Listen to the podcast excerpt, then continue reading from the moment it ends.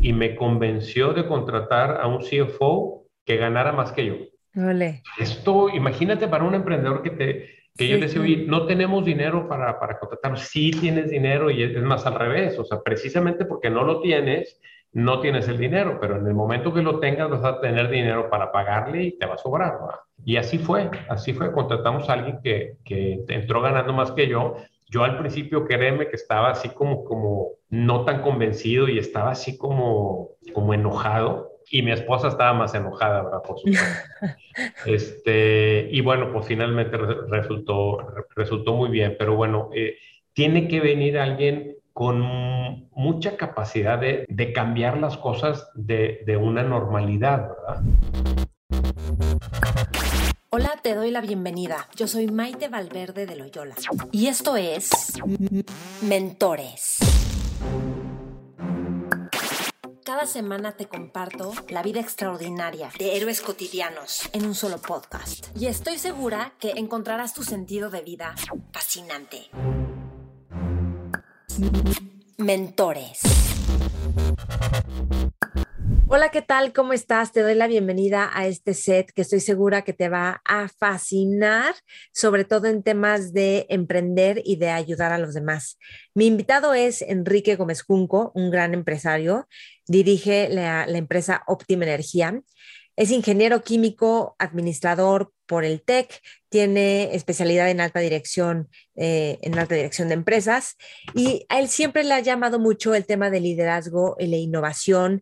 Ha sido nombrado uno de los 100 líderes globales para el mañana, otorgado por el Foro Económico Mundial en Davos, Suiza. Emprendedor del año por la revista Expansión, emprendedor Endeavor, entre otros premios y nombramientos que ha tenido. Además, es vicepresidente de la Asociación Mexicana de Banco de Alimentos con cobertura nacional y presidente del Banco de Alimentos de Cáritas de Monterrey. Enrique Gómez Junco cuenta con más de 30 años de experiencia en el manejo, control e implementación de proyectos del sector energético y ha participado con la academia de forma ininterrumpida en los últimos años, fomentando la investigación y el desarrollo además de dar muchísimas mentorías a emprendedores de forma gratuita. En esta entrevista, Enrique y yo hablamos de lo que ha aprendido de emprender y también de dar mentoría a otros emprendedores. Nos cuenta lo importante que es abrirte a nuevas perspectivas para innovar y generar oportunidades.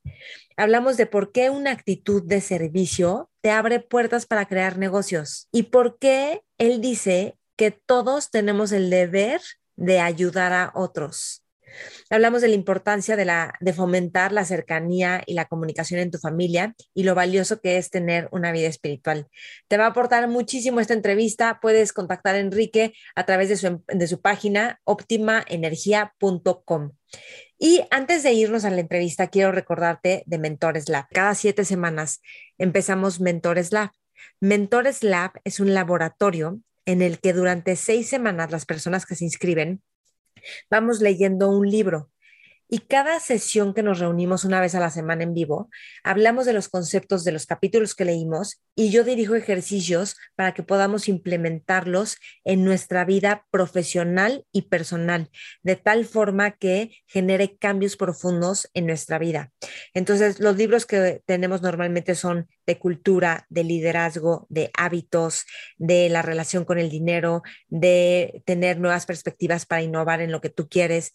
Entonces, si tú quieres llevarte a otro nivel, si quieres una nueva visión de tu vida, de tu profesión, si quieres cultivar hábitos que van a ser benéficos para tu futuro y para tu presente, Mentores Laves para ti.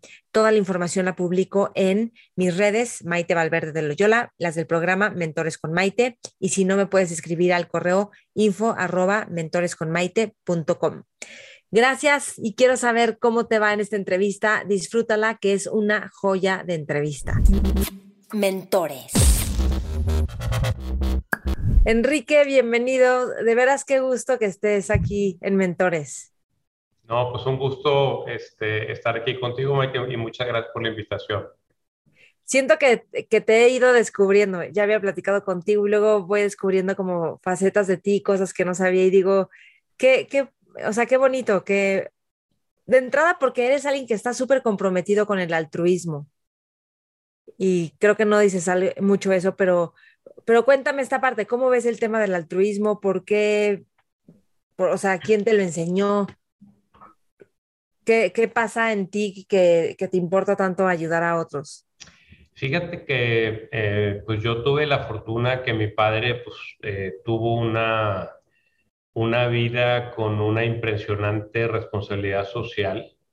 Él entregó su vida y de hecho perdió su vida eh, ayudando a los demás. Y pues fue un gran ejemplo porque, no sé, un poquito atrás de nuestras generaciones, o a lo mejor todavía dentro de mi generación, como que esto del alturismo y del trascender se da, ah, pues cuando ya tengo todo resuelto, entonces decido que puedo dar un poco de mi tiempo y de mi dinero. Y pues a mí me tocó muy joven descubrir que papá, pues eso lo hacía con mucha naturalidad, este, con mucho compromiso. De hecho, cuando papá muere, eh, muchas personas, pero estoy diciendo decenas de personas llegaban a agradecernos lo que había hecho papá por ellos y nos explicaban. Doctores a los que les pagó la carrera o la maestría, eh, gente a la que le pagó la universidad, etcétera. O sea, él, ayudaba sin que supiéramos. Y, este, y finalmente terminó eh, dedicando su tiempo en, en Cáritas de Monterrey y en los bancos de alimentos y, este, y realmente ahí fue donde él tuvo este contacto con la necesidad que fue tan fuerte para él y tan frustrante que el, no poderlo resolver le quitó su salud y finalmente su vida. Eh, ¿Por qué? O sea, ¿por qué dices que perdió su vida? ¿En qué se Porque, eh, él, él, estuvo de presidente Caritas, no me recuerdo cuánto, pero muchos más años de los normales. Y le decíamos, papá, ya, o sea, estás te estás desgastando mucho, se preocupaba mucho, eh, se enojaba mucho, pues porque no se lograba avanzar lo, lo, que él quisiera y finalmente pues eso fue terminando con su, con su salud. Este, y le decíamos, oye, ya es momento de que, de que renuncie, decir, no, yo nunca voy a renunciar, hasta que me diga que me tengo que ir, me voy a ir, ¿no? Y este, pues fue muy bonito su, su ejemplo. A mí me tocó de, pues te iba a decir que de muy joven, pero pues claro que no, ¿verdad? Pero eh, no sé, a lo mejor a los 40 años eh, presidí mi primera ONG y después de ahí estuve eh, muy involucrado con el emprendimiento que yo, yo pensaba y discutía con mi padre que era una manera más eficiente de ayudar a la sociedad. Yo creo que el emprendimiento es eh, la mejor manera de sacar una eh, sacar un país emergente de, o, de acercar un país emergente al desarrollo. Y mi papá pues atendía las carencias más básicas. El alimento, eh, las enfermedades, etcétera, o sea, las, lo que le llamamos las obras de misericordia.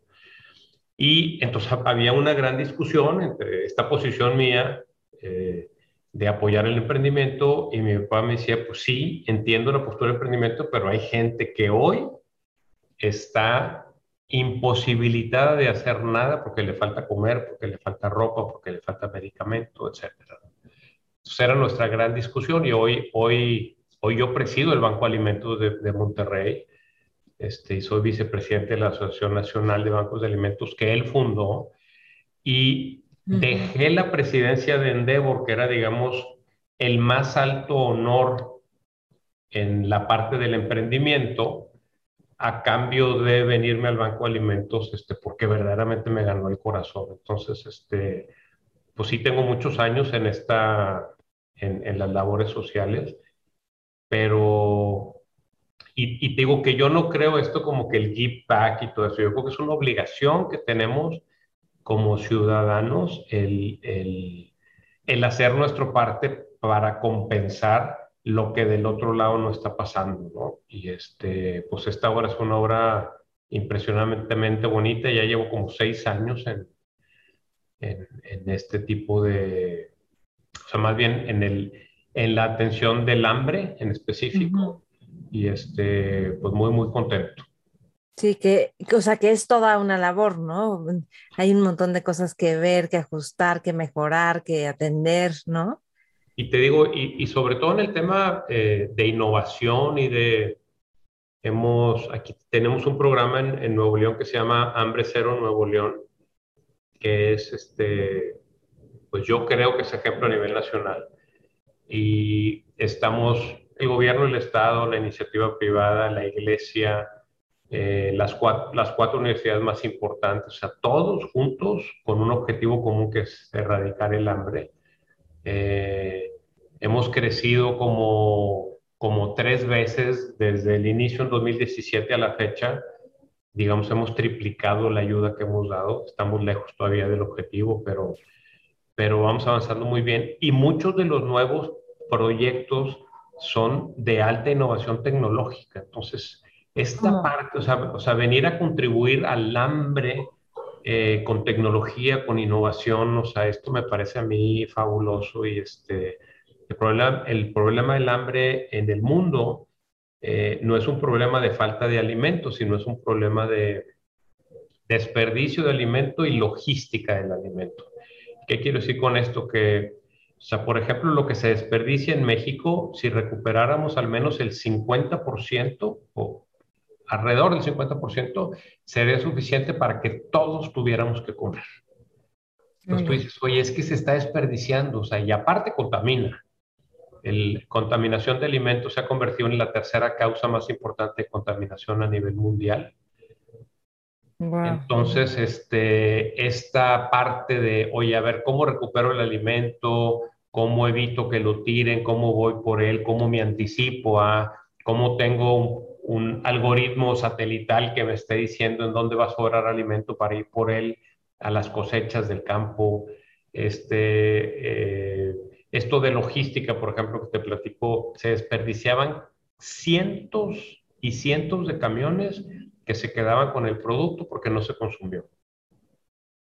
Y había que traerlos, pues no sé, de Guadalajara, de Veracruz, hasta de Chiapas traemos alimento que ya no se va a usar este, evidentemente tiene un costo de flete, ¿no? Pero la logística, el, el, cómo entender cuál es el, mejor costo de oportunidad para traer ese alimento, eh, todos estos sistemas que nos están ayudando hoy a ser más eficientes, y este, pues es un reto padrísimo. Eh, yo sí creo que el hambre es la causa primaria más importante de todas. O sea, creo en la educación y por supuesto creo en el emprendimiento, pero si no hay alimentación, eso no puede suceder.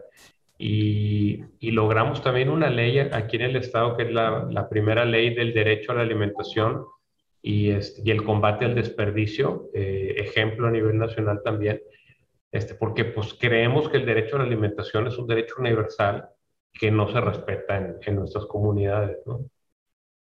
Sí, y oh, sí, que, que, ¿cómo funciona? O sea, ¿dan comida a quienes no tienen comida o también les enseñan algún tipo de profesión para que también, pues, enseñarles a pescar y ellos puedan seguir pescando? ¿Cómo funciona? Sí, mira, este, o sea, definitivamente no es, este, o sea, no es una causa que pretende ser eh, solamente estarle dando de comer a alguien que no quiere hacer nada sino es una causa que reconoce que, precisamente la falta de alimento, pues primero en, los niños de temprana edad tiene efectos irreversibles, ¿verdad? Eso, eso es súper penoso porque alguien que no tiene suficientes nutrientes en los primeros dos años de edad pierde sus habilidades para toda la vida. No hay manera que las recupere. Entonces, pues esos casos, ni para qué te platico, porque son, híjole, eh, súper lamentables. Tiene que ver con el desarrollo. Así, tiene que ver con el desarrollo del cerebro. ¿eh? Este, Esas personas jamás aprenderán a multiplicar o a dividir y con esa persona nos quedamos como sociedad nosotros. Y las otras personas, digamos ya más adultas, este, realmente pues no tienes capacidad ni para pensar ni para concentrarte, o sea, el, el, el, no estar bien alimentado te impide hacer cualquier cosa.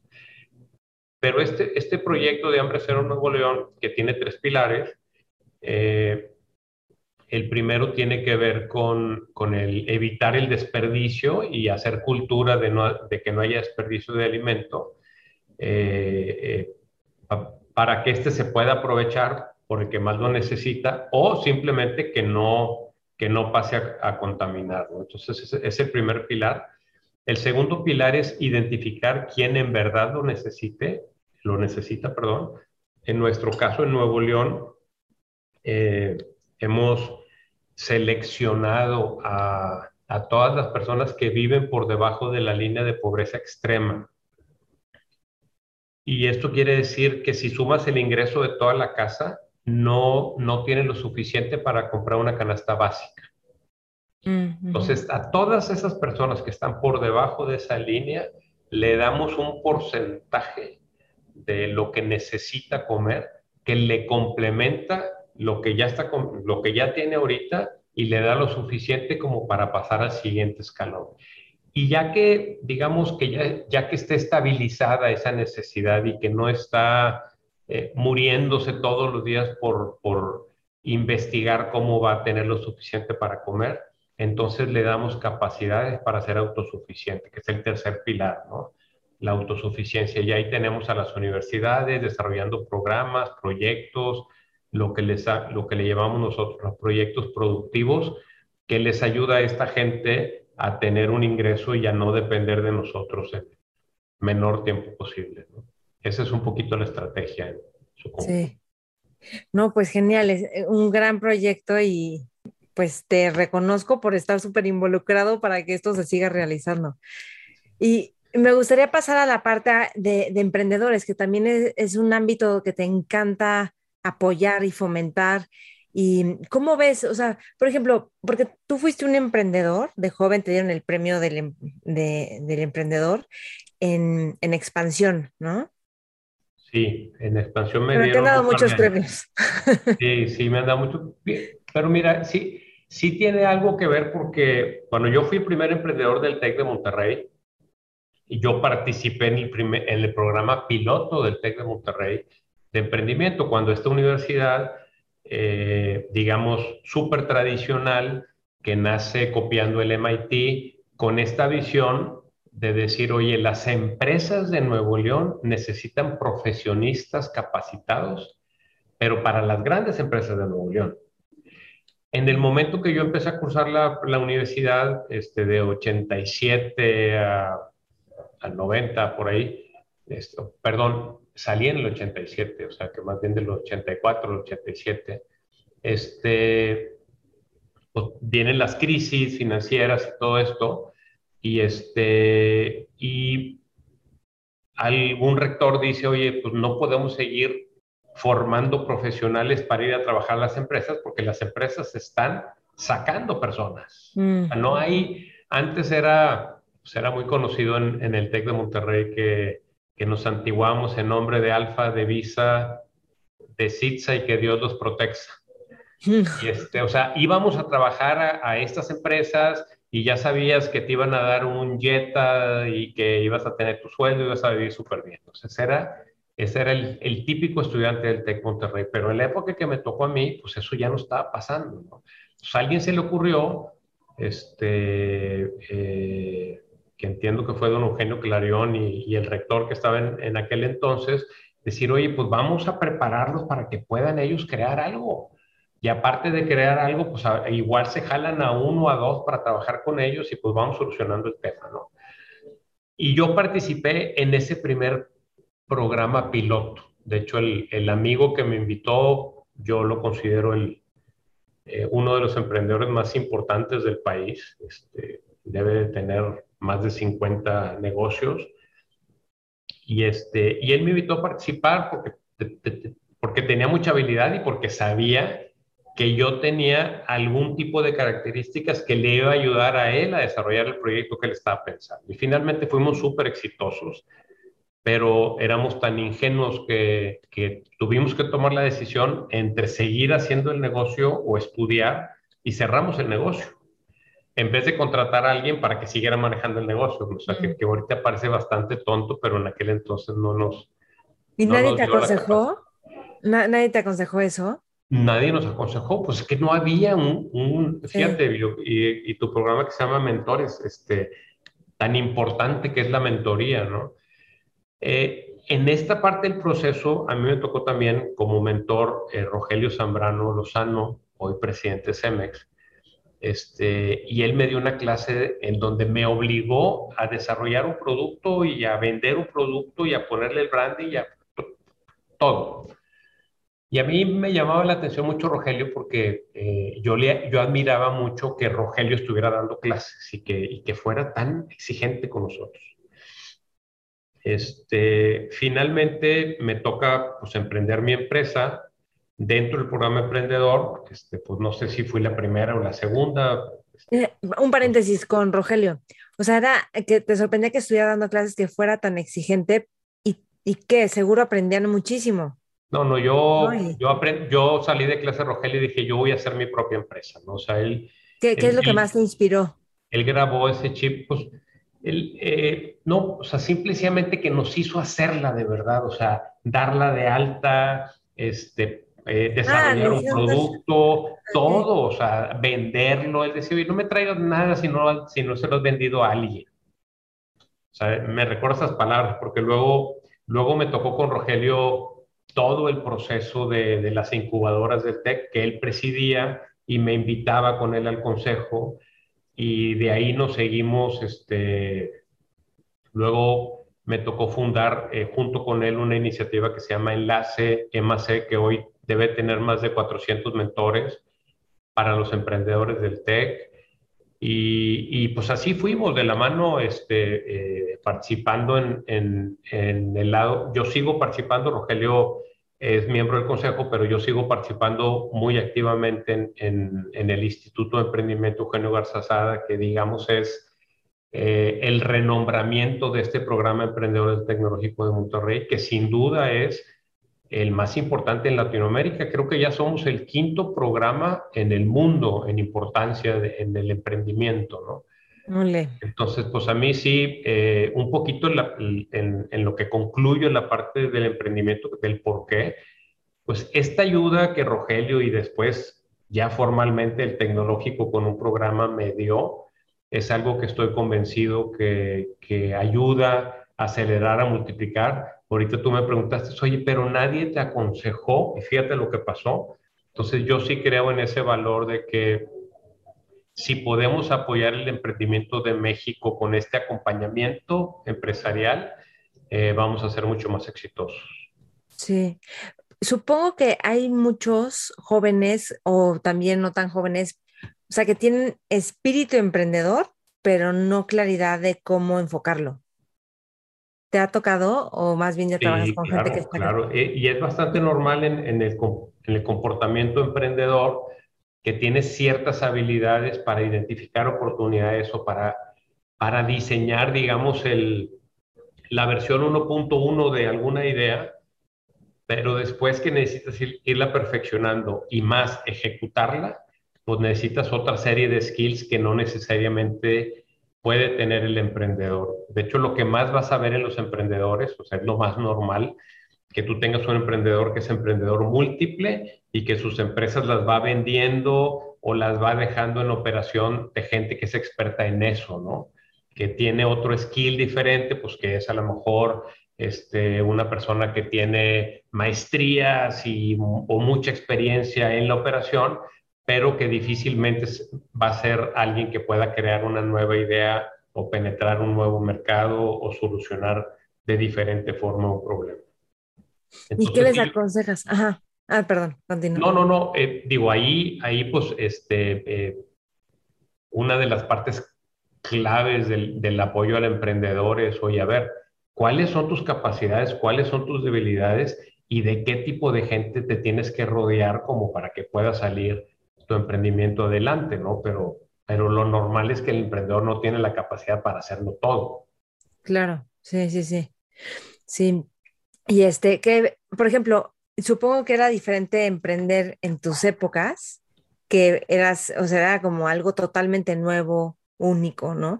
Y ahorita emprender es así como el pan nuestro de cada día, ¿no? Pero ¿qué, qué cualidades necesitan ahora las personas que están emprendiendo? Como, o sea, si damos un refresh en la historia, como hoy, ¿qué necesita un emprendedor?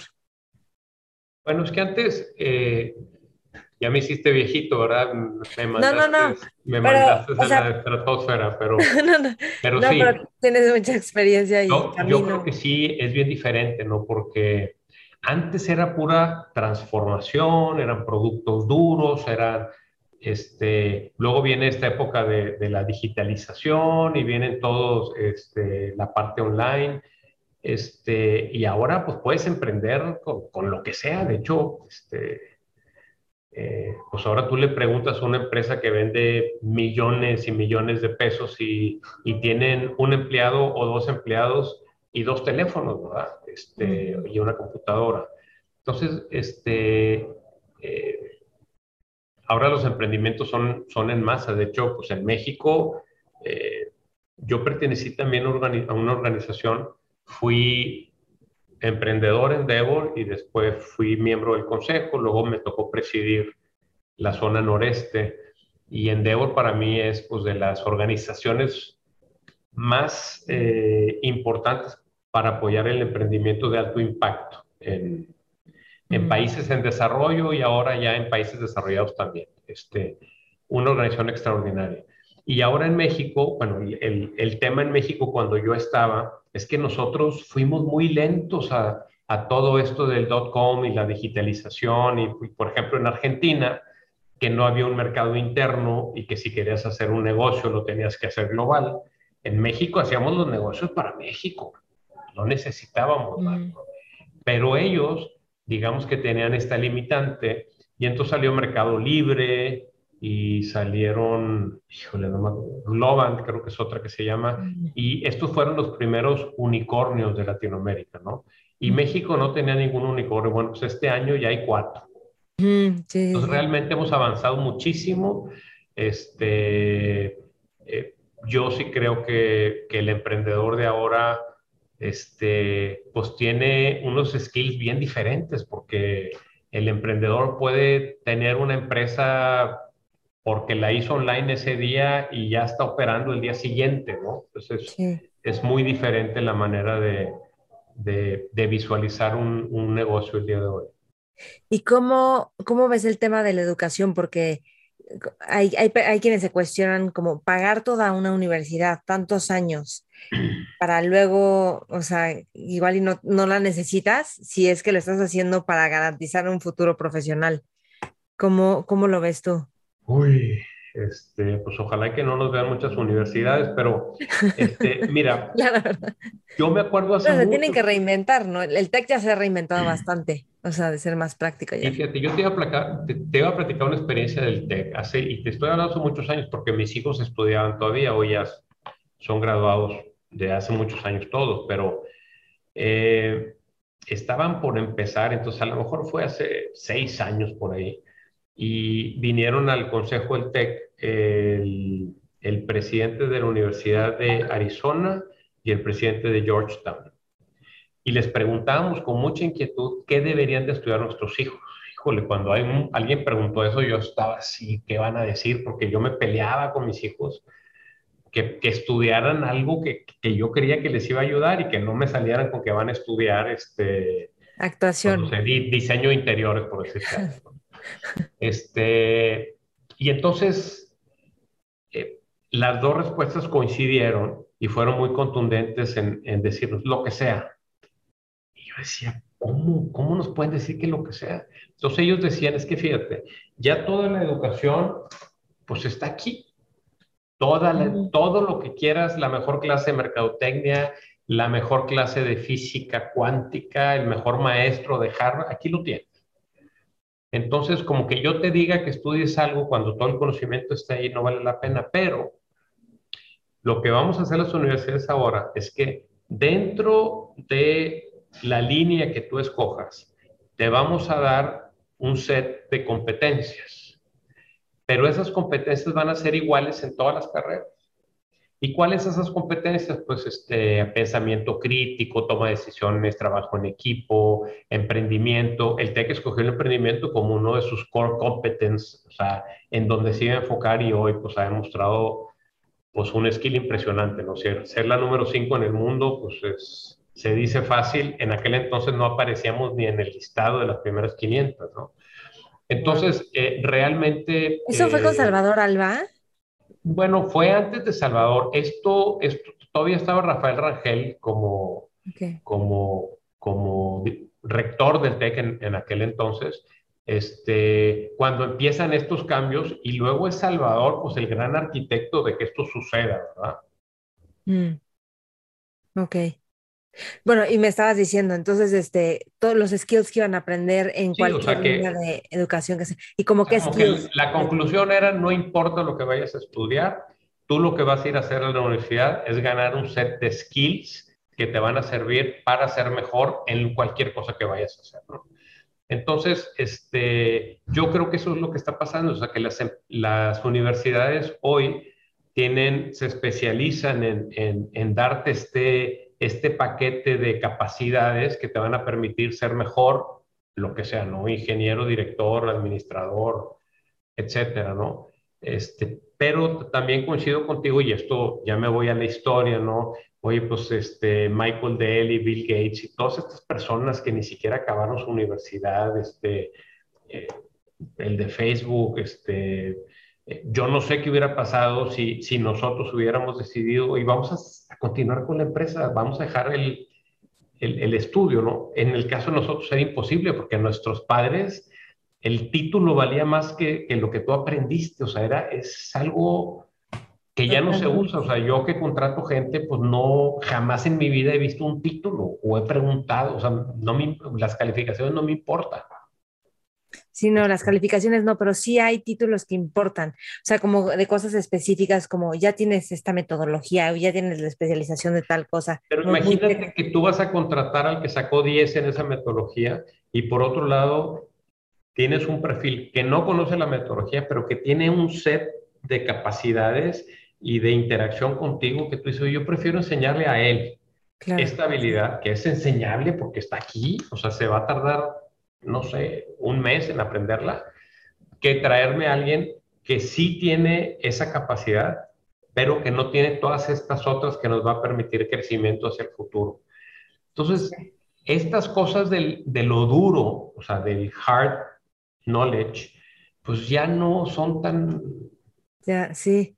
Y, y, por ejemplo, ¿cómo ves tú en las generaciones este tema de que se, o sea, rápidamente se desaniman o saltan de una cosa a otra o como que, que es, es, muy criticado, ¿no? Como por mucha gente que entran los chavitos y quieren todos los, o sea, como todos los, los lujos que ya tienes cuando tienes tiempo y, y, también como mucha flexibilidad, que yo creo que es válida en un sentido, gracias a ellos también está cambiando la forma de trabajar, pero también tienen que atravesar momentos de dificultad, de desafío, o sea, como ganar irte ganando, ¿no? Digo, ahorita estoy hablando más de empleados que de emprendedores, pero supongo que los emprendedores también, como algo no jala y pues hay que cerrarlo. ¿Cómo, cómo ves tú esto? Pues mira, a, mí me tocó el, el, el, lado tradicional y duro de esto, ¿no? Este, levántate temprano, no te puedes ir de la oficina hasta que esté de noche porque si no te sientes súper mal, este, ya no tengo nada que hacer, pues no importa, a ver quién, o sea, ese tipo de cosas que, que realmente, digamos, no está tan actualizado y, pues deja mucho, deja mucho que desear, ¿no? Lo, lo, lo, que pasaba con ese old school, ¿no? De que a qué hora llegas, a qué hora te sales, etcétera, o yo quiero ser el último, etcétera. Y, y me viene desde cultura de educación, ¿no? Eh, y luego a, mí me tocó tener, por ejemplo, algunos consejeros, bueno, Eduardo de la Garza, uno de ellos que lo entrevistaste hace poco, y Eduardo como consejero pues venía a romper un montón de, de, paradigmas eh, con respecto a este tipo de cosas, ¿no? El, el, horario flexible, este, el home office que para mí era como pecado mortal. Este, Eduardo llegó a, al consejo con nosotros y, me convenció de contratar a un CFO que ganara más que yo. Vale. Esto, imagínate para un emprendedor que te, que yo le decía, oye, no tenemos dinero para, para contratar. Sí tienes dinero y es, más al revés. O sea, precisamente porque no lo tienes, no tienes el dinero, pero en el momento que lo tengas vas a tener dinero para pagarle y te va a sobrar. Este, este tipo de, de... ¿Y si fue así? Y así fue, así fue. Contratamos a alguien que, que entró ganando más que yo. Yo al principio, créeme que estaba así como, como no tan convencido y estaba así como, como enojado y mi esposa estaba más enojada, ¿verdad? Por supuesto. este, y bueno, pues finalmente resultó, resultó muy bien, pero bueno, eh, tiene que venir alguien con mucha capacidad de, de, de, cambiar las cosas de, una normalidad, ¿verdad?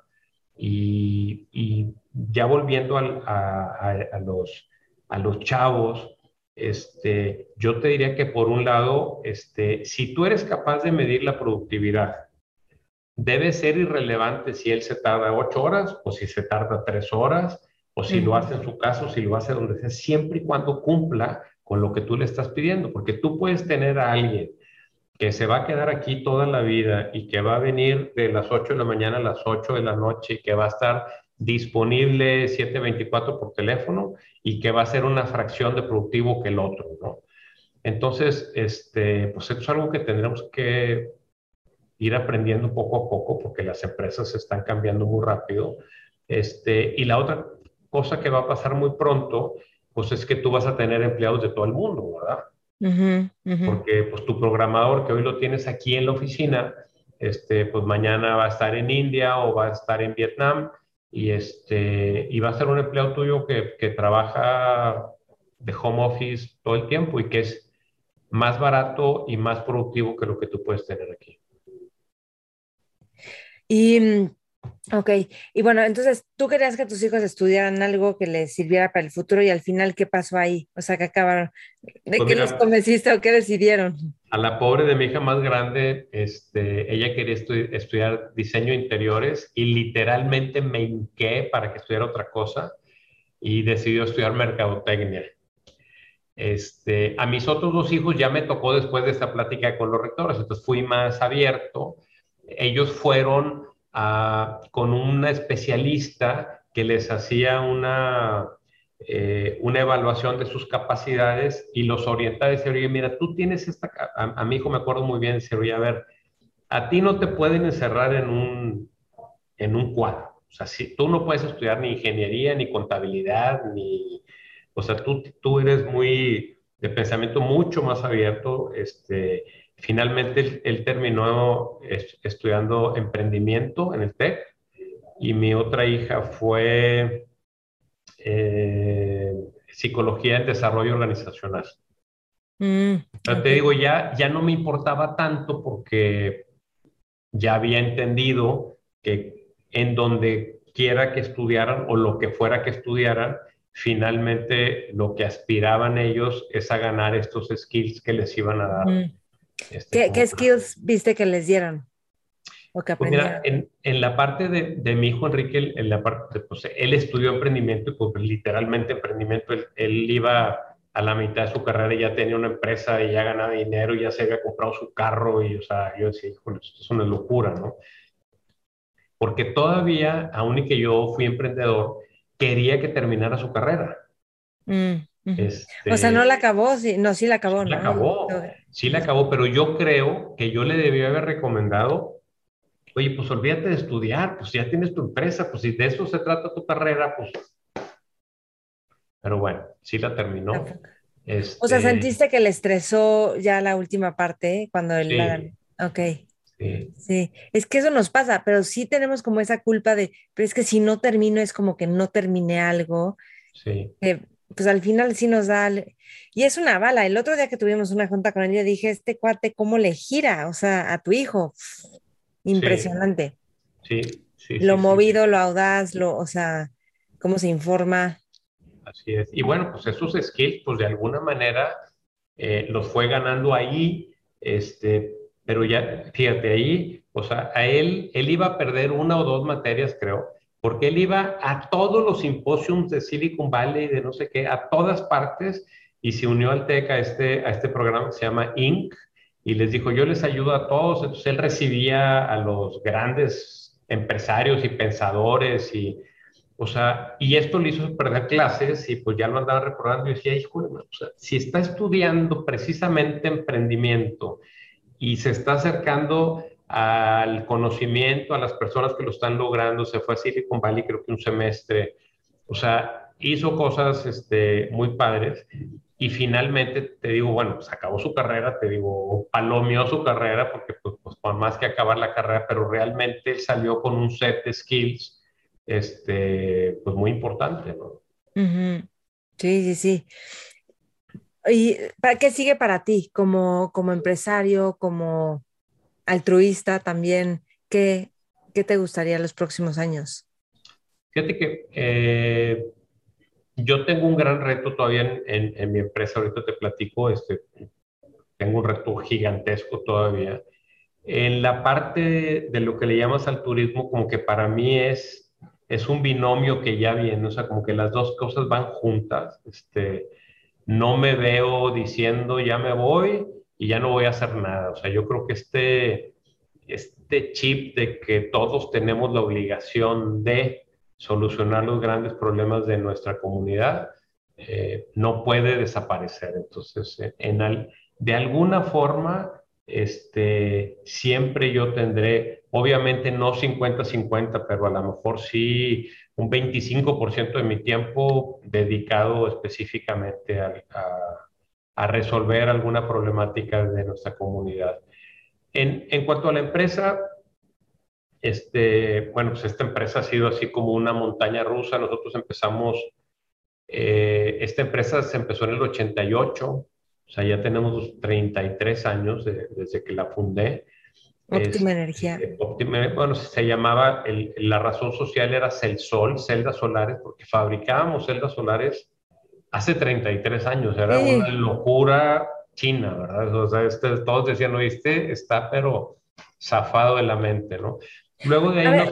déjame hacer un paréntesis ahí. O sea, estaba zafado de la mente, pero tú decías, pero yo creo en esto, o sea, pero te atraen los temas de, innovación y de tecnología, ¿o qué? Sí, o sea, simplemente eh, yo me fui a la biblioteca del TEC, empecé a agarrar libros, a leer libros, me topé con uno de energía solar, me interesó mucho. Mi papá me dijo, oye, yo tengo un amigo de Israel y vamos a pedir unas patentes. Y, y finalmente el TEC también me dio acceso en aquel entonces no había internet, pero el TEC tenía una liga eh, a la Universidad de Texas y de ahí saqué unas patentes de, celdas solares para calentamiento de agua y una de esas patentes era del Tecnológico de Monterrey. Entonces yo voy con ese doctor, el doctor José Ángel Manrique, que a mí nunca me tocó de maestro, pero era uno de los grandes maestros de ingeniería del Tecnológico de Monterrey, y le dije, doctor, pues yo quiero hacer esto. Y, y como que se reía de mí y decía, ay, este otro chavito loco que viene aquí conmigo.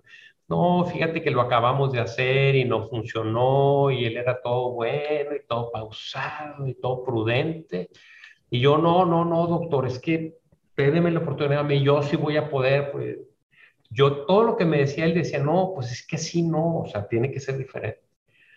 Finalmente él me dice, no, no, no, mira, para que esto funcione, necesitas capital y personas que tengan mucha relación con, con el sector público de construcción de vivienda. Me la puso dificilísimo. Pues a los tres días llegué, le dije, aquí están mis tres socios, este es, tiene este perfil, este tiene este perfil, este conoce perfecto al director del Infonavit, no sé qué, no sé qué, y está bien conectado, y ya tengo el dinero. Ole. Como que se bueno, ahí toda tu labor de venta con los socios o de invitarlos que Pues yo fui con, con, mi papá y fui con otro tío y total junté a tres socios, ¿no? Y eh, entonces él ya no supo qué hacer y ya no sabía cómo quitarse este joven loco y me dijo, pues no, pues ahora hay que ir con el rector. Entonces se llamaba Ramón de la Peña, entonces fui con Ramón de la Peña este, y le dije, pues quiero hacer esto y esto y esto y esto, y ya tenemos esto, y ya tenemos esto. Y me dice, pues va. Y le digo, bueno, los, los invitamos de socios. Dice, no, no podemos ser socios, pero lo que sí podemos es venderte la tecnología a cambio de una regalía, ¿no? Y nos empezó a ir tan bien que le dábamos suficientes regalías que luego con ese dinero desarrollamos un aire acondicionado solar. O sea, el dinero que le dábamos iba a la investigación de, temas solares y luego desarrollamos un aire acondicionado solar, desarrolló el doctor, ¿verdad? No yo, eh, un aire acondicionado solar, este, pues que era una gran promesa y finalmente ya ahí se quedó atorado ese proyecto, pero hicimos cosas muy bonitas, hicimos muchos hoteles que calentaban el agua con el sol, este, y finalmente eh, una tecnología nos enseñó que había mucho calor de desperdicio en las máquinas de los hoteles, mucho calor de desperdicio, en los aires acondicionados precisamente. Y si poníamos un recuperador de calor que no tenía ningún aire acondicionado, de ahí podíamos sacar gratis todo el agua caliente. Entonces ya no necesitabas las celdas solares porque te sobraba el agua caliente. Y finalmente, pues tristemente un financiero de un fondo americano dijo, ¿y sabes qué? Se acaba la producción de celdas solares. A mí me dolió en el alma también ese paso. Y, este, y nos convertimos en lo que somos hoy, una empresa de servicios que, que se dedica a generar ahorro. Entonces, este, nuestro modelo de negocio tiene, se llama contrato sobre resultados, en donde nosotros hacemos la inversión este, y el cliente nos paga un porcentaje del ahorro que genera. Entonces, al cliente no le cuesta dinero, le generamos dinero positivo y le solucionamos un problema, ¿no? En, en, el caso de los hoteles, eh, generamos 50% de ahorro en la factura de electricidad, gas y agua, que era un chorro. Y, y este 50% era pues te estoy hablando de cadenas Marriott, Ritz Hilton, o sea, en, empresas importantísimas, o sea, sí hacíamos un, trabajo muy bonito. Y hoy hacemos, digamos que esto mismo, pero en las ciudades. Eh, estamos atendiendo muy, muy principalmente nuestro core o nuestra entrada a la ciudad es el alumbrado público, este, en donde generamos 60% de ahorro eh, producimos 50% más iluminación, cambiamos la iluminación amarilla por iluminación blanca. Entonces, el tener iluminación blanca y 50% más iluminación, este, pues da más seguridad, eh, hay mejor videovigilancia, reconocimiento facial, reconocimiento de placas. Eh, en automático se mejora la, la, seguridad de la ciudad, se aumenta el, el, el comercio en la noche sobre todo. Este, y esto lo hacemos en un modelo en donde a la ciudad no le cuesta un centavo. Nosotros hacemos la inversión, el proyecto se paga con los ahorros, le generamos flujo positivo a la ciudad, disminuimos la contaminación, mejoramos la seguridad. O sea, es un tema, digamos, este, súper, súper atractivo. Pero eh, ahorita donde te platicaba que era el gran reto que teníamos nosotros, es que este, imagínate tú, por ejemplo, Cancún, donde tenemos 65 puntos de iluminación. O sea, son postes con una lámpara arriba que tienen electricidad y tienen luz. este, esto se, se convierte en la plataforma ideal para el desarrollo de la nueva megatendencia que es Smart Cities.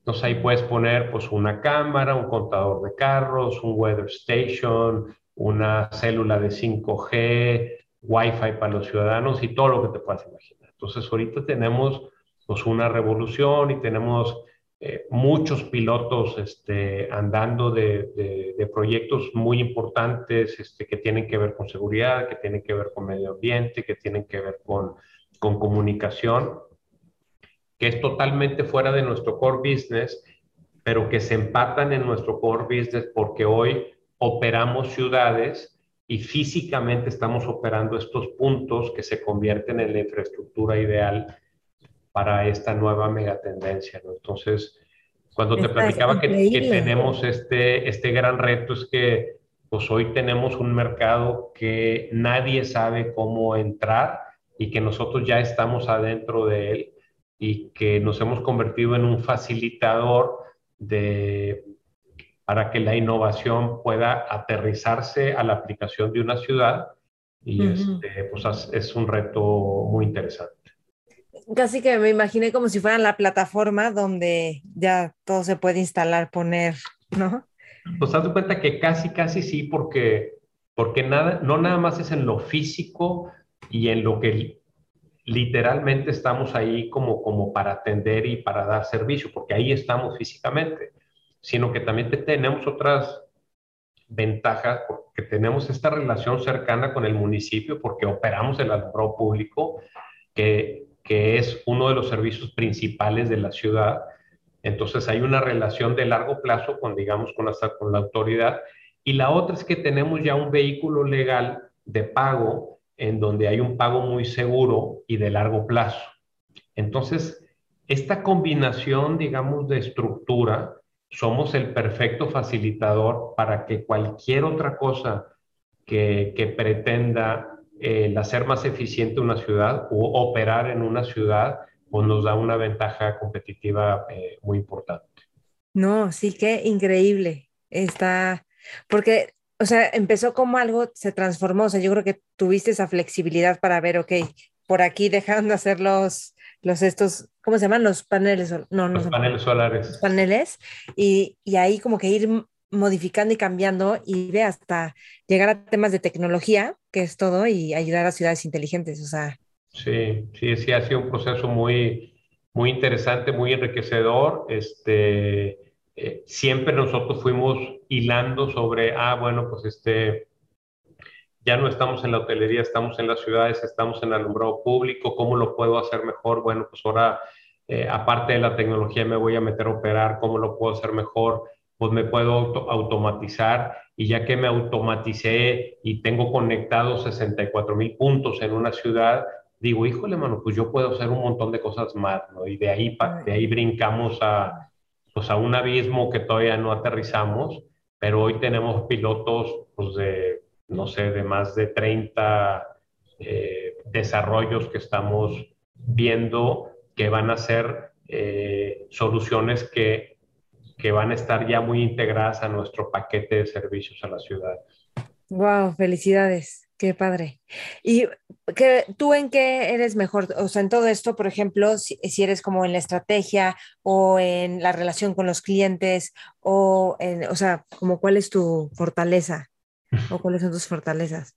Pues yo te diría que ninguna, que, que yo escucho al que tiene la idea y se la digo al que es bueno para vender y tiene relaciones y, y, y junto estos equipos que pueden hacer posible que pase eso este, yo soy muy propositivo y muy soñador, entonces eh, cuando hay obstáculos digo, ah, pues de aquí somos, ¿verdad? Porque eh, siempre hemos sido los primeros en todo, fuimos los primeros en energía solar, fuimos los primeros en hotelería. Yo me acuerdo cuando fui a Marriott a, a venderle paneles solares para sus hoteles y me dice, sí, sí conocemos. Y yo le digo, bueno, pues llévame a un hotel donde lo tengan. No, no lo tengo en ningún hotel, pero sí conocemos. O sea, nadie lo... Luego vendimos aires acondicionados este, que se enfriaba por agua de mar. Y mm. también fuimos con Mario y le decimos, bueno, pues vamos a una instalación donde lo tengan. No, pues es que no lo he instalado en ninguna parte. Y nosotros los instalábamos. De hecho, cuando instalamos e, esos chillers en específico, duraron dos semanas y se echaron a perder.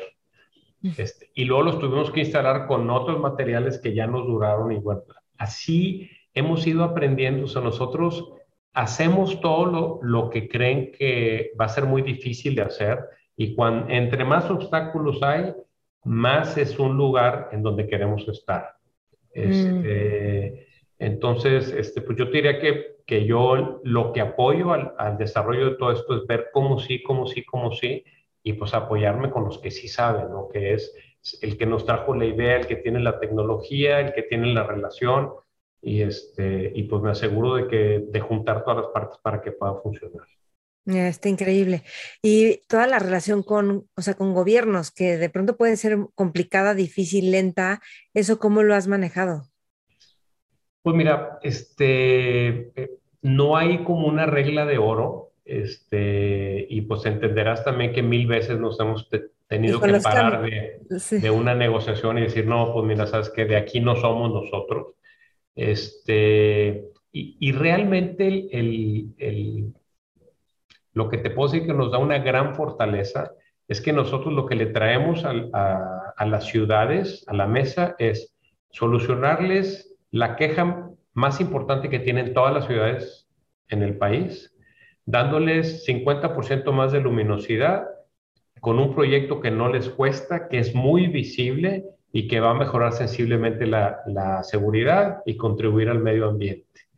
O sea, realmente lo que les vendemos es como, pues no sé, o sea, mm, no se me olvide porque me lo han dicho varias veces, oye, ¿a, a qué horas va a salir Mickey Mouse, verdad? O sea, no te creo. Este, entonces, digamos que por ese lado es fácil, o sea, lo que necesitamos es que nos sienten con el tomador de decisiones, aún y que muchas veces, pues sí, se presta esto para que, oye, pues dame esto y si, me das dinero, pues sí o no, y pues ahí ya no funciona el, el, tema. Pero te diría que en, la mayoría de los casos, eh, la gente entiende que necesita solucionar este problema y que esta solución es una manera de solucionar sin que represente un costo. Es más, por el contrario, generando un, un ingreso positivo para las ciudades. ¿no? Entonces, este, normalmente hay gente que está muy cercana a los, a los gobiernos. Este, en, en, Estados Unidos son las compañías de lobbying, aquí se llaman de cabildeo. Hay algunas cuantas profesionales que, que sí nos han ayudado a, a estas situaciones. Hay otros alcaldes que ya nos conocen pues, por, porque se enteraron que estamos operando muy bien en alguna parte y entonces nos hablan y, este, y, creemos que poco a poco eh, esto se va a convertir pues, en una... Pues, en, un, en una cosa que es eh, impensable no hacerlo, ¿no? Es como, pues en tu casa ya no tienes focos incandescentes, pues ya no existen, ya no ni se fabrican, vaya. Entonces esto va a ser, va a ser forzoso en el corto plazo, yo creo. Es increíble que tengamos ciudades en el país que estén siendo tan ineficientes en, en, en apoyar sus, sus proyectos, ¿sí? Y luego viene esta parte política eh, rara que tenemos en el país, en donde oye, pues tal alcalde va a hacer una licitación para el alumbrado público, no, pues es un fraude, es un proyecto millonario.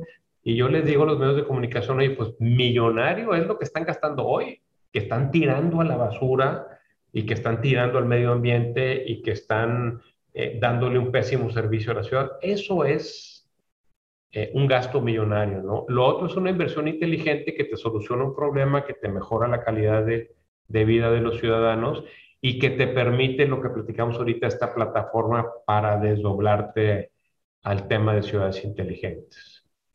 ¿Qué le diré? O sea, felicidades, estoy súper inspirada con todo esto. Y, o sea, como con la, entre audacia, pareciera que es suerte, no lo creo así. Yo creo que hay mucha audacia, mucho estudio, mucha visión, ¿no? Este, mucha acción también, seguramente. ¿Qué le dirías a personas que quieren emprender para que le den a un negocio que tenga futuro. Porque al, mismo tiempo es tan incierto todo que no sé, pero, o sea, tú no te imaginabas que ibas a acabar con ese tema de tecnología. Bueno, ya, ya era tecnología los paneles, pero, o sea, que iba a, evolucionar de esta forma. ¿Qué, ¿Qué, aconsejarías ahí? Pues mira, si te das cuenta ahí, pues no fue la idea la, la, la que ha prevalecido, sino es el emprendedor como tal. Mm a mí me han tocado en varias sesiones de inversión en donde dicen, oye, hay que apoyar al emprendedor, a ese, la idea no me gusta, pero este pelado fuera de serie. Entonces, el emprendedor es esa persona que nunca se va a dar por vencido, que si hay una barrera la va a pasar, que si hay una barrera que es impasable, pues ya se fue para el otro lado. Y, y es esta, esta evolución este, que no los emprendedores exitosos seguramente han tenido una, dos o tres fallas. Yo he tenido mil, o sea, esta misma empresa ha fracasado tres o cuatro veces aquí adentro y, y cada vez somos algo diferente. ¿no? Ya no hacemos celdas solares, ya no hacemos hotelería, el alumbrado público, pues hemos eh, cambiado mucho de, de cómo lo hacíamos al principio a cómo estamos hoy, mucho, mucho, diametralmente. Y todas esas evoluciones este, no fue una idea en un momento, sino fue este, esta interacción que tiene con el mercado para ver qué necesita. Y como tú bien dices, este, cualquier idea, la mejor idea que me puedas decir, mañana puede cambiar. Y mañana van a sacar una mejor aplicación, una mejor manera de una, lo que tú quieras, que te va a tumbar el 100% de, de tu mercado. Y tú tienes que tener esa resiliencia para volver a salir adelante. Yo te diría que a mí me ha tocado muy difícil, o sea, yo creo que más que buena suerte, he tenido bastante mala suerte y, este, y, me ha tocado este volver a renacer muchas veces y si alguna característica eh, ya pudiera tener eh, eh, mérito en, en, mi, en mi vida empresarial, pues es esta resiliencia, ¿no? Que o yo le digo resiliencia y mi esposa dice que soy muy necio, pero pues por ahí está la cosa más o menos.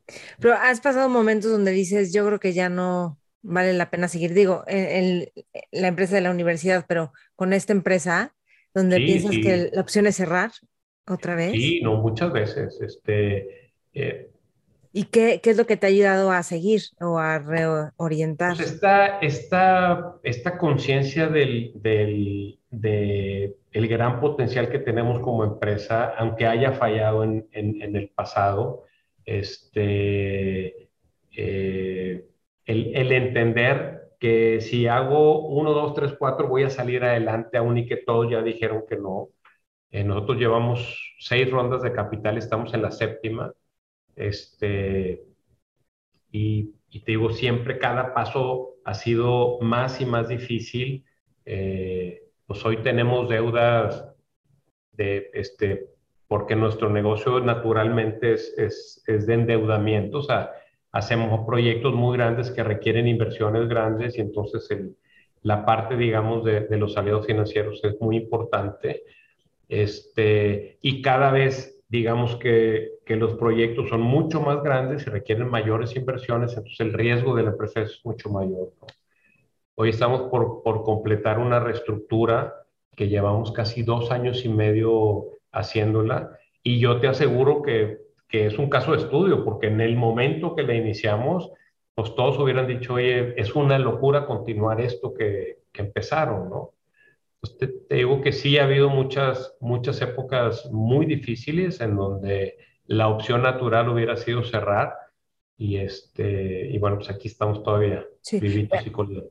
Y más a nivel como, lo voy a decir así como de empresario, pero como en la parte más íntima, ¿qué te ha ayudado? O sea, ciertas conversaciones o, no sé, a lo mejor un curso que te enseñó, no sé, hacia dónde iba la innovación, no sé, como que te ha ayudado, que te que, que entonces tomaste decisiones que beneficiaron el crecimiento de la empresa? Pues mira, yo te diría que la mayoría de las opiniones racionales que hubiera recibido era cerrar. Mm. Y, las recibí. O sea, nosotros sí tenemos un, eh, un gobierno corporativo establecido, mm. este, certificado, etcétera, ¿no? Este, y realmente yo diría que que en, su gran mayoría la invitación era, oye, vamos a cerrar esto.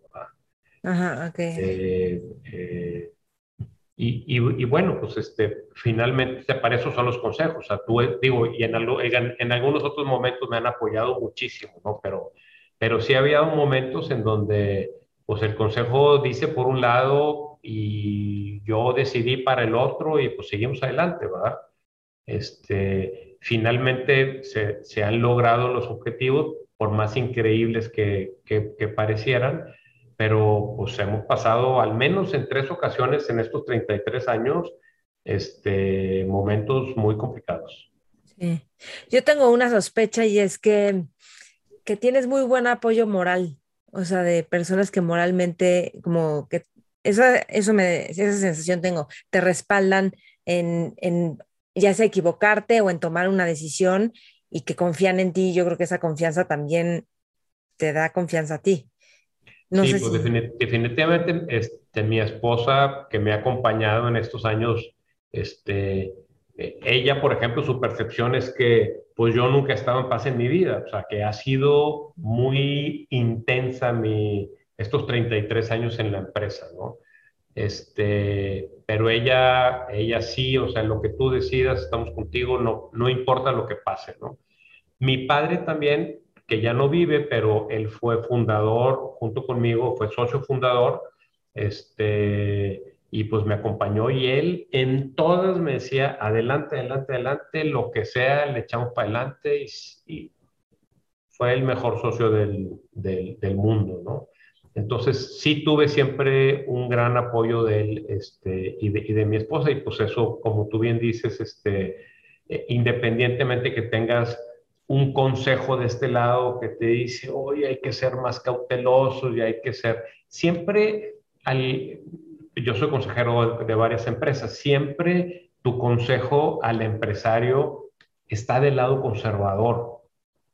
este, y yo soy un poquito menos conservador cuando me, cuando me toca tomar las decisiones de mi empresa. Ok. ¿Y ahí qué le haces caso más a la entraña o, o qué? Pues fíjate que no es la entraña como tal, es, es esta visión de decir, a ver, es que, y, a veces mi esposo me dice, ve a hablar con alguien más, y digo, qué difícil que alguien pueda entender todo esto que estoy viendo, que viene de todo mi pasado y aparte de lo que estoy viviendo ahorita y viendo hacia enfrente, ¿no? Este, y que pueda tener todo este contexto para entonces sí darme un, un mejor consejo, ¿no? Pero yo te diría, que viendo hacia adelante, por ejemplo, si alguien me diría, oye, es que fíjate que el mercado del alumbrado público, este, pues vale 20 billones de dólares en México y pues parecería chiquito el mercado, y yo digo, ok, pero si vale 20, 20 billones de dólares, tiene un alto potencial, es altamente rentable, nadie lo ha hecho, pero es la plataforma para ciudades inteligentes que entonces vale... Entonces, el, que no puedas complementar esa visión y te encierres nada más en, lo que ha pasado, digamos, de hace cuatro años para atrás, pues me hubiera dejado en esa circunstancia, ¿no? Sin, que alguien pudiera verdaderamente también entender que hay oportunidades adicionales al alumbrado público y que son paralelas al, al alumbrado público que hoy son las que nos están, digamos, que permitiendo continuar este, con un camino ascendente de nuevo. Sí, ok, sí, sí, sí. Em, te iba a preguntar, ¿hay algo de, ah, de qué formas tú te actualizas o estás, o sea, qué te ayuda para tener un pensamiento crítico, para reinventarte, para abrir perspectiva? ¿Qué, qué lecturas, qué hábitos, qué conversaciones tienes o qué has hecho? Pues fíjate que eh, a, mí me sirve mucho estar, eh, bueno, pues cuando estuve en Endeavor estaba... Eh, pues, ah, bueno, es que sí, con las mentorías ahí no, y, refresca todo, ¿no? Las, las mentorías, pero yo te voy a decir que la mejor, las mejores mentorías que yo tuve en mi vida, y lo peleé mucho en Endeavor, fue las pláticas con los emprendedores. Porque mm. tenemos los mismos problemas y porque vivimos en esta misma soledad, si lo quieres ver así. Ahorita que me decías, ¿quién te acompaña en tus, en tus, en tus pensamientos y, y quién te acompaña cuando decidiste diferente al consejo? Porque ahí tú dices, o sea, cuando, qué valiente, te felicito por valiente. Cuando esto no salga, pues te van a decir, te dije, ¿verdad? O sea, es precisamente la palabra que nunca quieres escuchar. Y este, entonces cuando, cuando se dan estos consejos, de emprendedores a mí me parece lo más enriquecedor del mundo. Eh, también me sirve mucho estar en consejos de empresas y ver lo que hacen las empresas, eh, incluso en los consejos del, Banco de Alimentos, en, donde tú estás viendo esta creatividad y esta manera de resolver los problemas pues, de una manera muy, muy innovadora.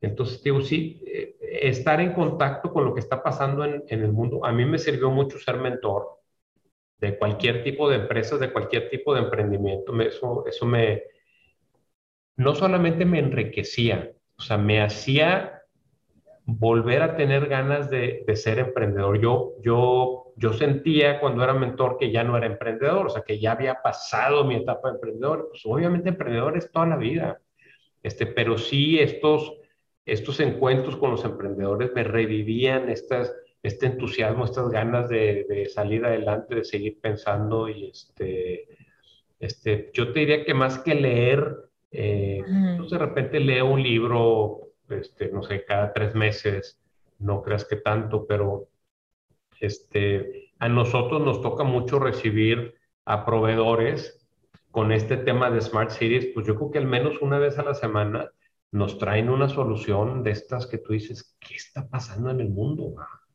O sea, es increíble lo que puedas hacer con, con algoritmos, con medidores, con sensores, este, con, con todo, ¿verdad? Y el tema es cómo aterrizas esas cosas.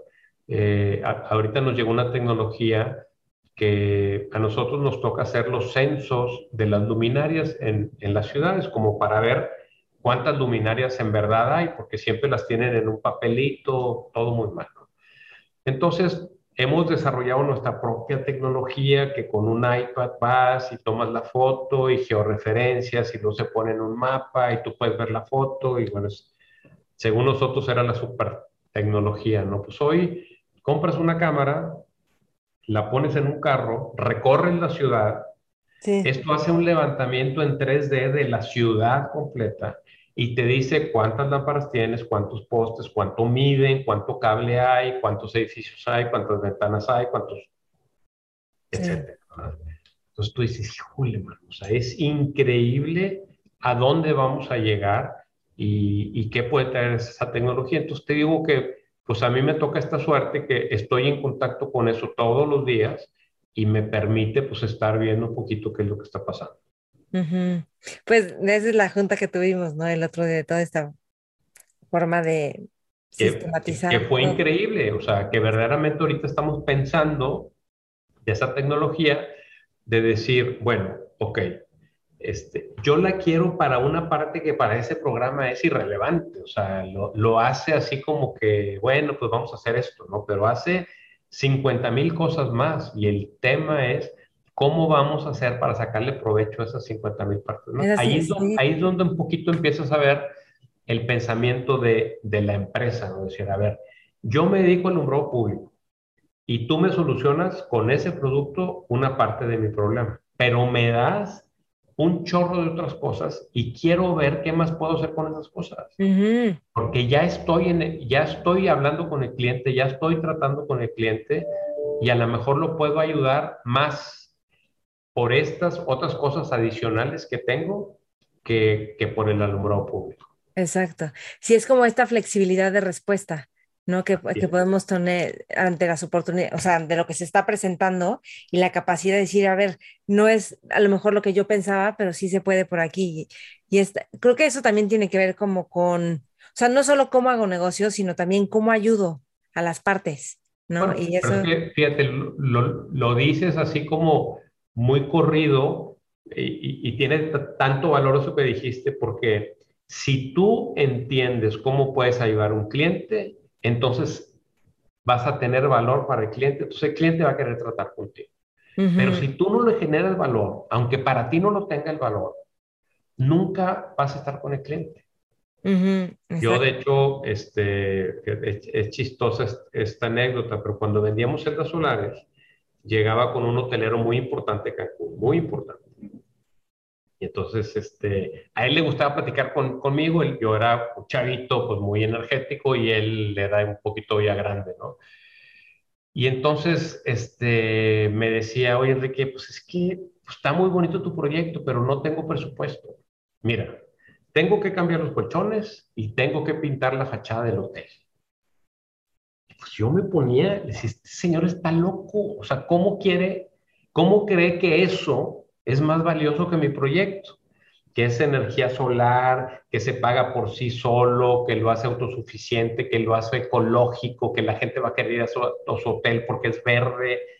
Te estoy hablando hace 30 años. Entonces él se reía este, y me decía, que ya, ya sé que estás muy enojado, pero mira, ¿por qué no hacemos esto? Ve con tu consejo y si tanto crees en tu proyecto, ustedes pongan el dinero y yo te pago los ahorros que tú dices que va a generar el, sistema.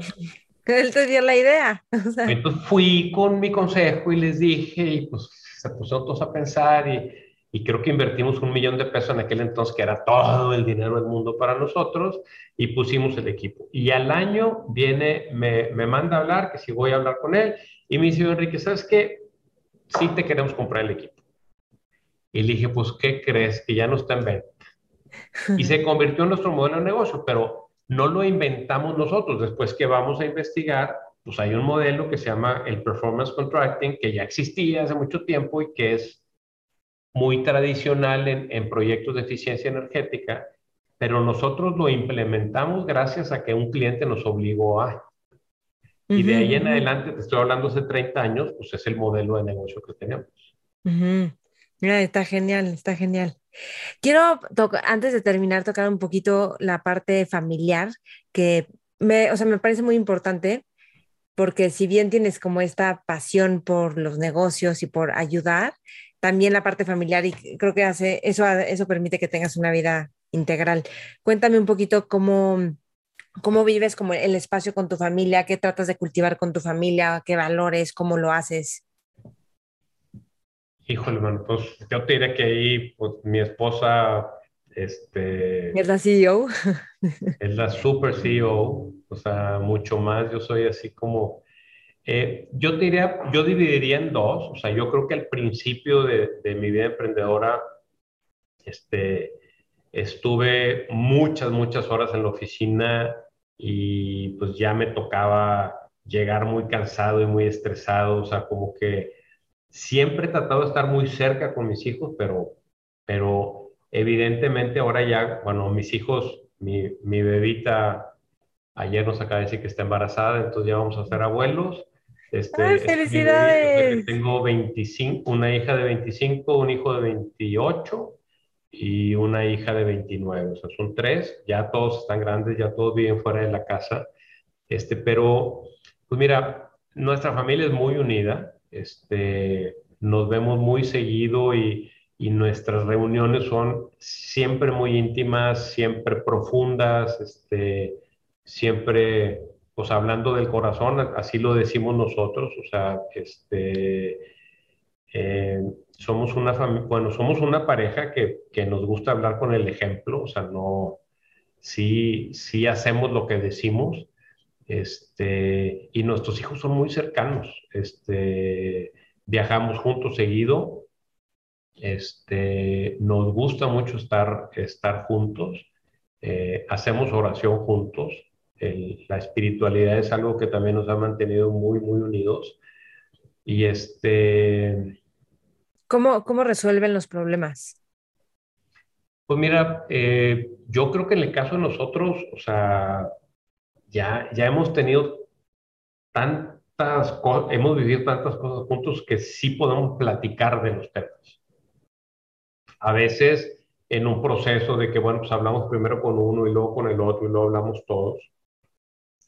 Pero yo creo que todos entienden el valor de la familia. Yo siempre les decía, les digo todavía, pero se los he dicho mil veces, yo creo que ya aborrecen que les diga eso. Si oigan, vean los que están sentados en esta mesa.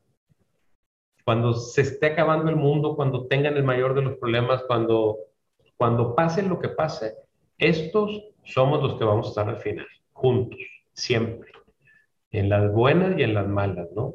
Este, y así ha pasado, ¿no? O sea, vienen los problemas grandes y vienen este, oye, pues que unos hermanos nos estaban llevando también en algún momento, pero a uno le pasó no sé qué cosas, ahí están todos, este, cercanos, presentes, incondicionales.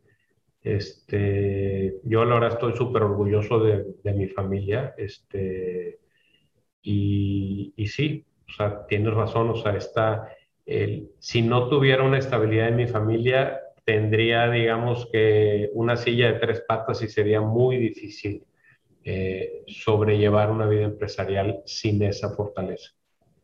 Cuando dices que hablan de, tienen pláticas muy profundas, ¿de, de qué temas o a qué te refieres con eso? Pues mira, yo, yo te diría de, de, la vida en general, o sea, oye, me duele esto, me pasó esto, este, eh, me quiero casar o me iba a casar y no voy a casarme o tengo que tomar esta decisión o me corrieron de mi trabajo y tengo que vender mi casa y o sea, de lo que sea, o sea, este, de, o, alguien me, me, lastimó y tengo esta, o sea, ese tipo de cosas desde los sentimientos hasta los problemas, digamos, eh, de empresas, de trabajo, hasta las diferencias familiares, son temas que, que, podemos hablar. Este, siempre hay una excusa para juntarnos a cenar, a comer. De rutina nos juntamos el domingo y, yo les preparo la comida y nos quedamos, digamos que toda la tarde. Este, pero es muy común, este, pues no sé qué inventarte, pero obviamente cumpleaños, aniversarios, el día del santo, el día de no sé qué, el día, o sea, siempre, yo diría que cuando menos nos vemos eh, a comer o a cenar todos juntos unas 10 veces al mes. ¡Ole! ¡Wow! ¡Qué bien! ¿Y eres muy espiritual o son muy espirituales? Sí, fíjate que eh, a mí me ha tocado, bueno, igual de influencia de, de, mis padres, de los dos, este, de los dos recibí mucha, mucho ejemplo. Yo te digo que, yo te diría que más que educación espiritual, de ejemplo, o sea, ellos se, iban a misa todos los días, rezaban el rosario todos los días, este, todos los días estaban haciendo oración. Este, yo no soy tan, tan tradicional como ellos, pero sí me ha acercado mucho. Eh, una metodología, bueno, no, una metodología, sino una manera de orar que es la, la, la, oración contemplativa. Ya te, ahora que estoy, estamos solos en la casa, ya tengo mi oratorio en la casa y eso me ha facilitado también mucho. Y tenemos un grupo de, de oración contemplativa de parejas este, y mi esposa este, pues, también tomó un curso como de tres años que tiene que ver con todo esto de se llama este, como acompañamiento espiritual. Entonces, pues ella también me ha enseñado mucho. Este, y mis hijos, pues, por naturalidad, eh, ven lo que ha producido eso. Por ejemplo, yo soy mucho menos estresado que antes, gracias mm. a la oración espiritual, que es como un equivalente a lo que hoy se conoce como el mindfulness. Este, entonces, pues como que todo es un poquito más tranquilo para mí, lo puedo digerir, lo puedo, o sea, puedo dormir en la noche cuando tengo un problema muy grandote. Este, y e, ellos han visto este resultado. Oh, pero supongo que aquí tiene que ver con Dios, ¿no? O sea, ¿qué te da como esta relación con Dios tan cercana, cultivarla tanto? Pues te digo que, que primero fue el ejemplo de, de mis padres y después ha sido pues estas estas diferentes maneras de orar de lo tradicional, yo, yo digo, no sé si es tan correcto, pero que para hacer esta oración contemplativa tuve que desaprender muchas cosas este, de lo tradicional, porque lo tradicional es hablar, hablar, hablar, repetir, repetir, repetir, repetir. Y la oración contemplativa es literalmente quitar tu pensamiento y, estarte en presencia del Señor pues, en, en paz y pues esto se requiere mucha práctica, No, no quiere decir que lo domine ni mucho menos, pero sí lo, lo que te puedo compartir es que eso ha servido mucho para mi vida en general, en especial en lo empresarial, ¿no? Porque, porque me hace bastante más ecuánime, me hace menos... Yo todos los problemas me los como y me los quedo. Y los peleo hasta que los soluciono, ¿no? Pero eso producía mucho estrés en mí y ahora pues no, no lo producen al, mismo efecto. Ok. ¿Tienes más confianza en que las cosas van a suceder o algo así, o se van a dar? Sí. O sí, tengo mucho más fe en, la, en, la oración. Este, pero también al mismo tiempo, cuando, cuando profundamente crees en, en, la oración, pues también sabes que estás en las manos de, Dios nuestro Señor y que finalmente si no se decidió lo que tú quieras, pues tú tienes que seguir adelante y, confiar, ¿verdad? Pero no es lo mismo eso que, que te vaya mal y que te vayas tú derrumbado para abajo y que no te vas a levantar, ¿verdad? Simplemente que confías, ¿no? Y eso como que me ha dado un poquito más de paz. Ole. Bueno, es que eso tiene unas profundidades impresionantes, pero qué bonito. Gracias por compartir esto. Si estuvieras, Enrique, en una mesa como la que tienes ahí atrás, con, que lo haces seguido, pero con jóvenes líderes, emprendedores, visionarios. Yo digo que jóvenes son, son todos que tengan una actitud joven y, y, líderes y visionarios. Hay gente que no se siente así, pero de alguna forma todos tenemos una visión y un sueño al que le queremos apostar. ¿Tú qué, le aconsejaría, qué les aconsejarías?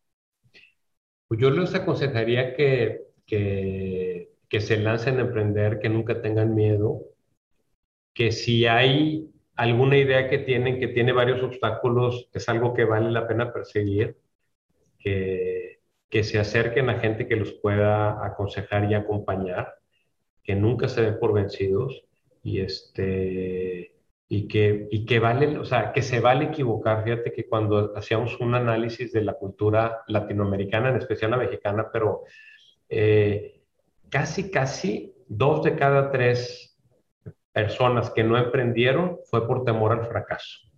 No importa, fracasen, cáiganse, este, ráspense, no pasa nada. O sea, este, esa, esa experiencia vale la pena vivirla este, eh, y nunca vas a saber el resultado si no lo intentas. Entonces yo les, eh, sobre todo a los jóvenes, los invitaría a, tomar ese riesgo y atreverse. Y, este, y está bien equivocarse, no pasa nada. Mm.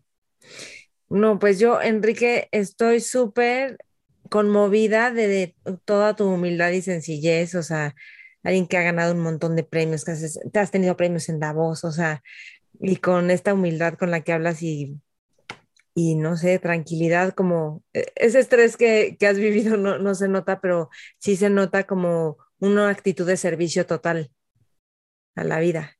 Pues muchas gracias, Mete. Pues sí, pues sí, es, es, parte de mi cultura de vida el, el, servir y bueno, y esto se refleja también en, en la empresa y pues qué padre, ¿no? Porque sí tenemos esta gran vocación de, de, servirle a nuestros clientes de la mejor forma y, este, y estoy seguro que esto va a traer mucho fruto, ¿no? claro, sí.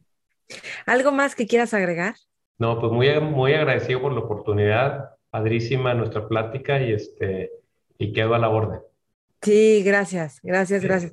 ¿Dónde te podemos contactar si alguien quisiera, o sea, ¿Tienes redes? Eso sí, no cheque. Sí, este, en las redes estamos tanto en Facebook como en nuestra página es optimaenergia.com. Este, y ahí viene toda nuestra información, vienen los teléfonos, viene todo. Este, mi correo electrónico es egomez.optimaenergia.com. Ok, buenísimo. Mil gracias. Dale. Mentores. Espero que hayas disfrutado esta entrevista, tanto como yo la disfruté y de veras que la disfruté muchísimo, aprendí un montón, impactante la sencillez y la confianza en hacer las cosas, en hacer las cosas y apostarle a sueños. Me encantará saber de ti qué es lo que más te gusta, qué te sirve de esta entrevista, qué sueños, o sea, fomenta en tu vida escríbeme y tagueanos, Mentores con Maite. Yo estoy como Maite Valverde de Loyola también. Comparte esta entrevista con otros a quienes también pueda servirles. Acuérdate que en Instagram, en Facebook y en YouTube estamos subiendo videos cortos, extractos de las entrevistas. Y por último, te recuerdo que cada siete semanas empezamos Mentores Lab. Mentores Lab es una especie de laboratorio que durante seis semanas nos juntamos una vez a la semana. A lo largo de las seis semanas vamos leyendo un libro. Estos libros tienen que ver con liderazgo, hábitos, cultura, eh, transformar paradigmas mentales eh, increíbles, la relación con el dinero. Entonces, con este, con el Mentores Lab, cada sesión que nos vemos, vamos comentando los puntos del libro y yo dirijo ejercicios para que podamos aterrizar esos conceptos a nuestra vida diaria y realmente nos apropiemos de eso y haga una diferencia y en nuestra vida. Entonces, fomentas hábitos, abres tu visión, tienes nuevas perspectivas, empiezas a relacionarte diferente con los proyectos, con los desafíos, generas nuevas oportunidades. Entonces, es fascinante, no te lo pierdas si quieres llevar tu vida personal y profesional a otro nivel. Entonces, bueno, gracias por escuchar y gracias por compartir. Mentores. With the Lucky Land slots, you can get lucky just about anywhere. This is your captain speaking. Uh, we've got clear runway and the weather's fine, but we're just going to circle up here a while and uh, get lucky. No, no, nothing like that. It's just these cash prizes add up quick. So I suggest you sit back, keep your tray table upright, and start getting lucky. Play for free at LuckyLandSlots.com. Are you feeling lucky? No purchase necessary. Void where prohibited by law. 18 plus terms and conditions apply. See website for details.